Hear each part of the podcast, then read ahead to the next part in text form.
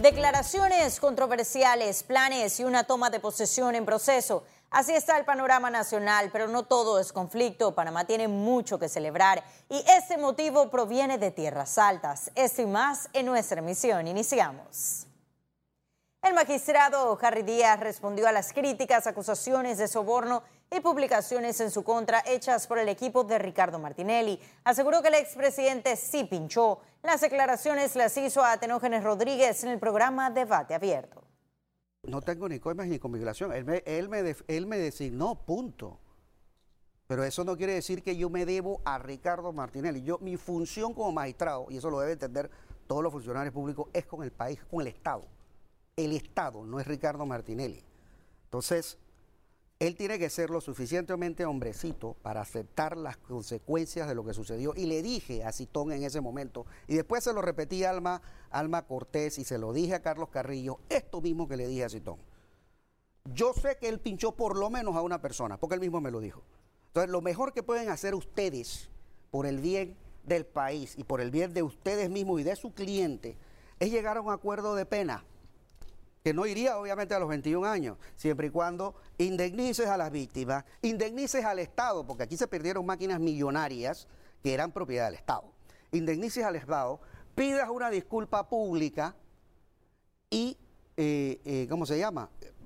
Te, te, pases un tiempo en la cárcel. Yo jamás he visto a una persona inocente que tenga un ejército de abogados para probar su inocencia. El que es inocente no necesita un ejército de abogados. Estos señores que saben que todas estas cosas han pasado, que yo he visto lo que estos tipos han hecho.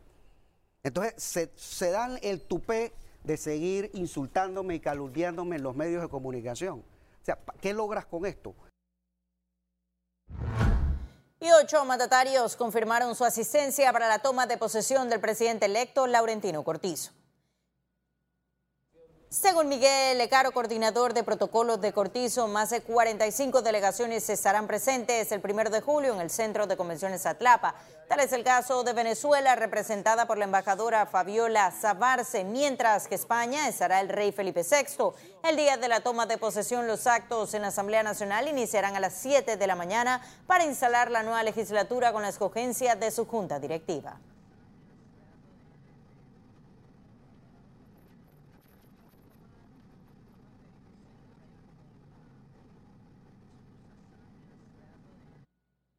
Y 45 denuncias penales por actos de corrupción fueron presentadas en el Ministerio de Gobierno durante estos cinco años. El ministro Carlos Rubio detalló en su informe de gestión que la institución ha hecho lo posible para castigar a los funcionarios que han incurrido en faltas. Indicó que existe una alta demanda de detenidos a nivel nacional, cifra que supera los 1.500 privados de libertad. Además, manifestó que afrontaron retos como la resocialización, la equiparación de salarios en el sistema penitenciario y la inclusión de los jueces de paz. Que sucede en el sistema penitenciario y no se puede negar, pero eso no significa que la toleramos.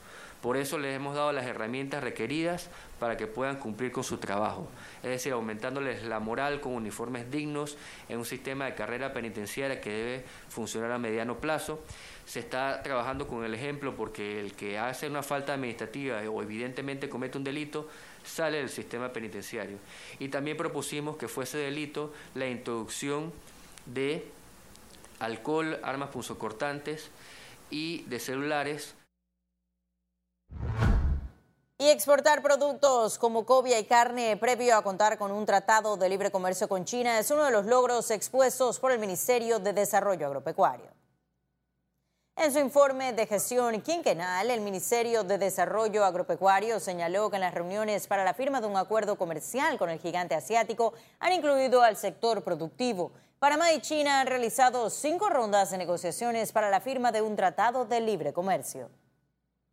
Comercializar productos antes de la firma, que en este tuviéramos esa disposición y es lo que estamos implementando en, las próximas semanas, empezando con la carne, pasando por la cobia, en los próximos meses la piña y eso nunca nos había pasado. Yo, yo el, el, trabajo del MISI en ese efecto, el negociador ha sido muy, eh, muy fuerte en que el ministerio y el sector productivo del país a nivel nacional no puede estar alejado de la negociación.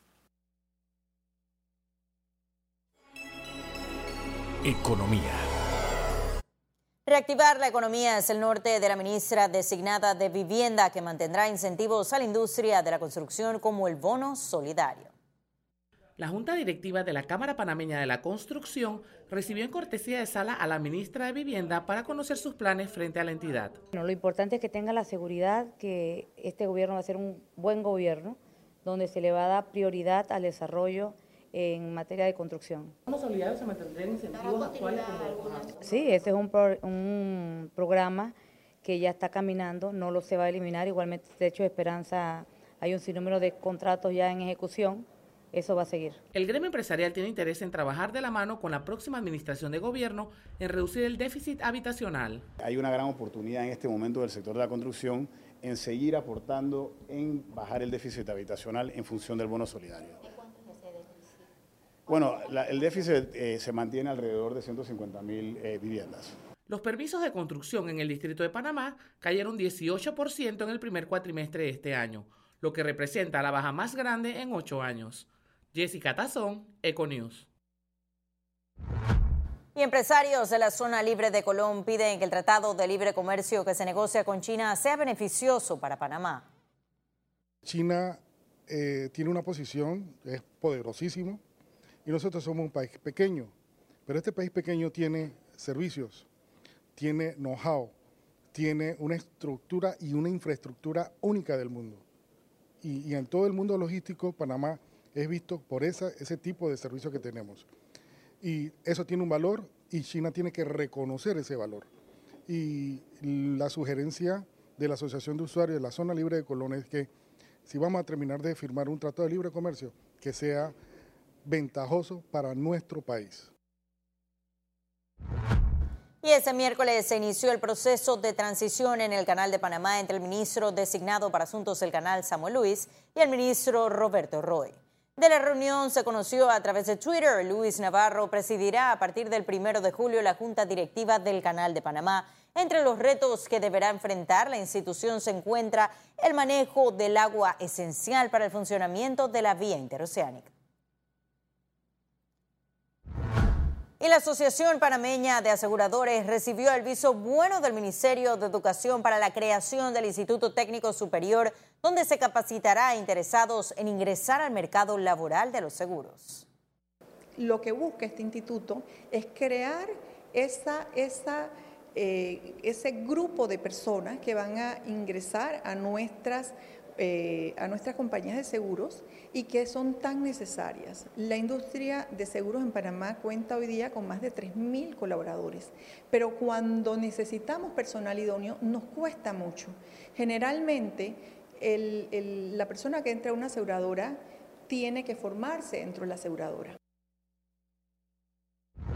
Y ahora sí ha llegado el momento de conocer un resumen de la jornada bursátil de este miércoles 19 de junio. Iniciamos.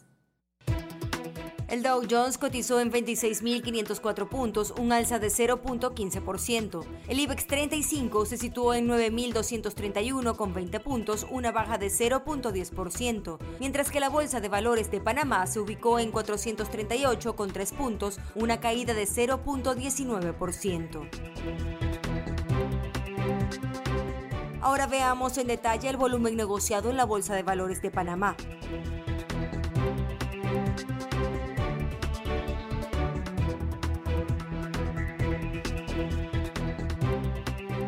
Total negociado 34 millones 796 mil 758 con un centavo. Y en breve estaremos de regreso con las notas internacionales, pero recuerde también puede seguirnos en vivo desde su celular a través de la aplicación de Cable On The Go. Solo descárguela y listo.